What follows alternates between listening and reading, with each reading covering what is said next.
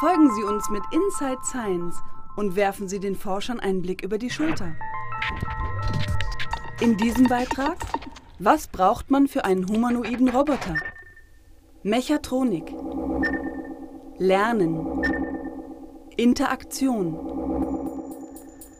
Beim Thema Roboter gehen uns verschiedene Bilder durch den Kopf, die starke Emotionen auslösen. Dabei haben die meisten noch nie einen Roboter in der Realität gesehen. Industrieroboter revolutionierten in den letzten 50 Jahren die Produktionsprozesse.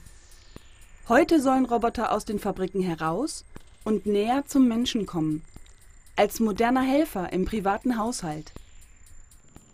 Wie muss eine Maschine aussehen, die sich in einer Umgebung bewegen soll, die für Menschen gemacht ist, die Menschen helfen soll und die von Menschen möglichst leicht kontrolliert werden kann? Am Karlsruher Institut für Technologie arbeiten Forscher verschiedener Fachrichtungen am Bau eines humanoiden Roboters.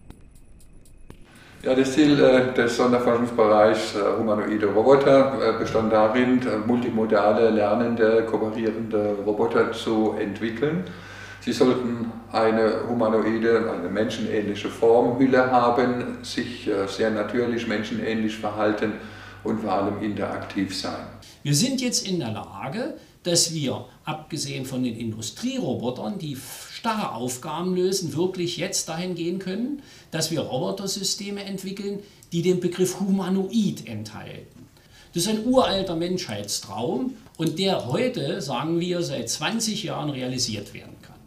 Auf der anderen Seite haben wir, keiner von uns, irgendwelche Haushaltsroboter, die den Tisch aufräumen, die die Geschirr spülen, die ähm, Teller in die Geschirrspülmaschine einräumen. Das müssen wir alles noch selber machen. Wenn wir eine flexible Maschine haben wollen, die im Wesentlichen in der Lage ist, beliebige Handgriffe durchzuführen nach einer Instruktion des Menschen, da sind wir noch weit davon entfernt. Denn humanoid heißt, wir verhalten uns menschenähnlich. Wenn wir das wollen, müssen wir auch bestimmte Kennzeichen, die der Mensch hat, der Maschine, dem Roboter übertragen. Erstmal müssen wir gehen. Wir müssen greifen können, wir müssen tasten können, wir müssen uns bewegen können. Wir müssen dann natürlich sehen. Sehen, das heißt, ich muss aufnehmen, was in meiner Umgebung passiert. Wir müssen also immer schauen, wie ist die Umwelt tatsächlich, wie ist sie angeordnet, was können wir machen, wie können wir die Instruktion an eine Maschine geben, dass die Maschine versteht, was wir überhaupt eigentlich wollen. Ein Roboter, der im Haushalt hilft, muss also wie ein Mensch handeln.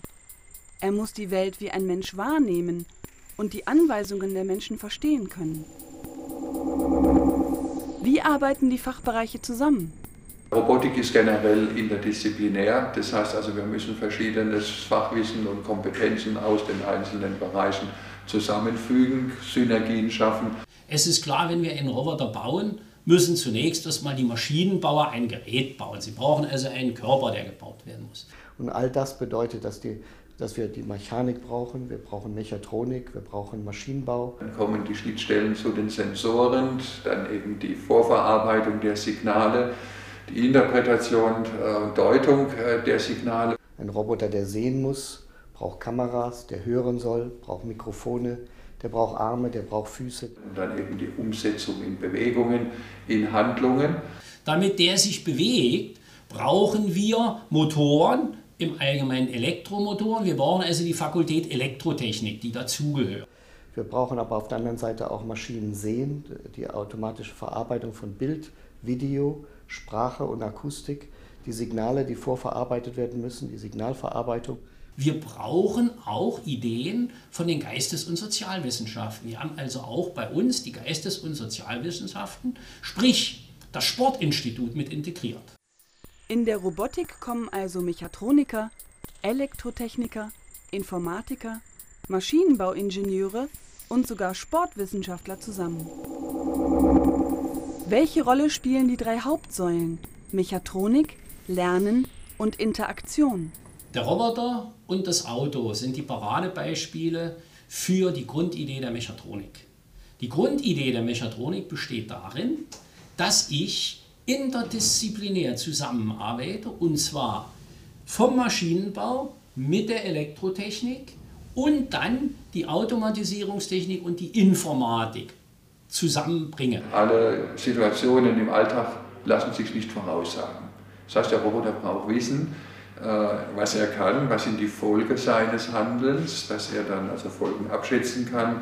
Und dann das Lernen von dem menschlichen Gehirn. Wie repräsentieren wir Wissen? Wie erkennen wir Wissen? Wie können wir automatisch lernen von dem Wissen? Ein Roboter lernt äh, vielfältig, durch Experimente, durch Versuch und Irrtum.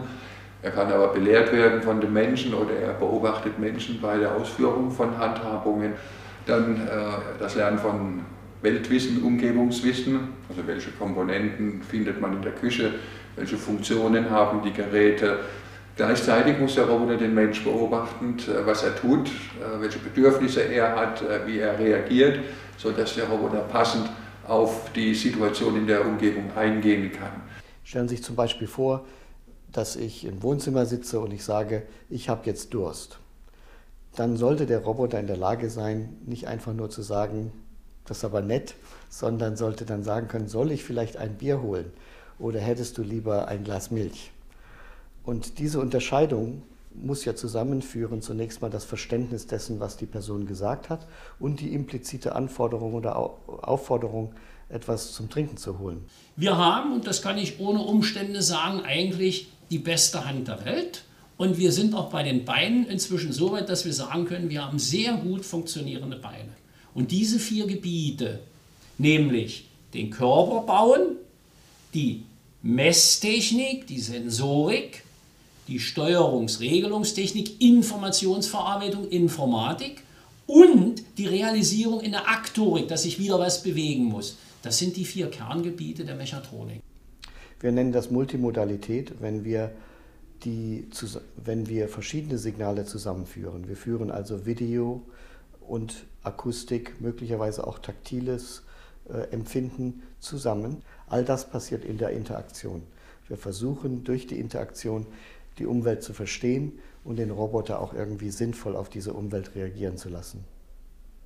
Der Roboter soll sich also an seine Umwelt anpassen und sinnvoll darauf reagieren.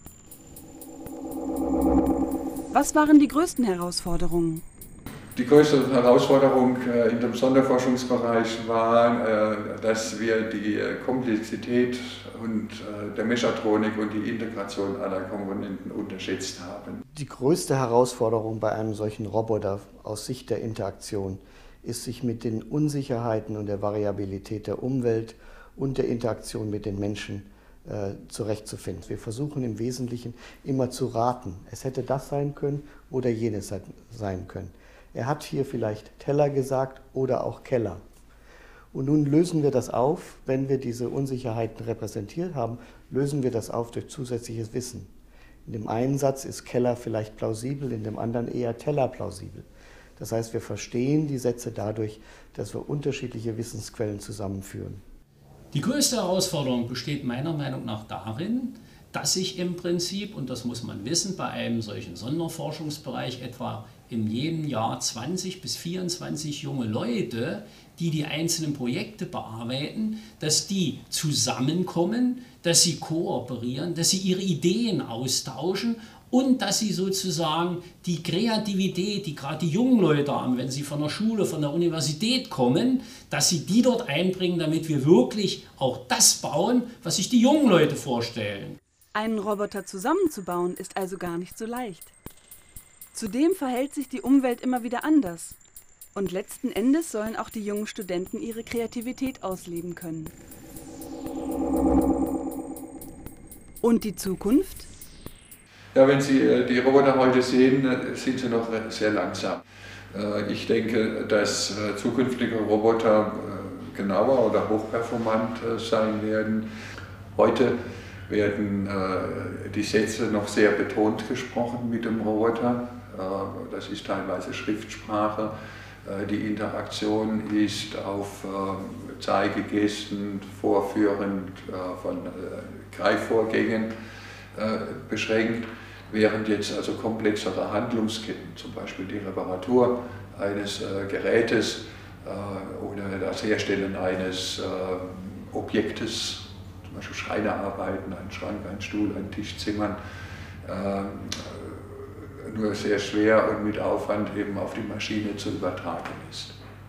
Spannend wird es, wenn Roboter, ein Roboter von einem anderen Roboter lernt, das heißt, dass es ein gelerntes Wissen auf äh, eine andere Maschine überträgt, also wenn Sie Erfahrungen austauschen, Algorithmen austauschen, äh, auch äh, visuelle oder perzeptive Fähigkeiten austauschen, das kann man noch steigern, äh, indem große, eine große Anzahl von Robotern Informationen austauscht oder dass ganz generell Roboter im Web surfen und sich die Informationen weltweit holen, die sie brauchen. Die KIT-Serie Inside Science blickt den Wissenschaftlern des Sonderforschungsbereichs über die Schulter. Sehen Sie in weiteren Beiträgen, wie ein Roboter konstruiert wird, wie er lernt, wie er mit Menschen interagiert und welche gesellschaftlichen Aspekte diskutiert werden.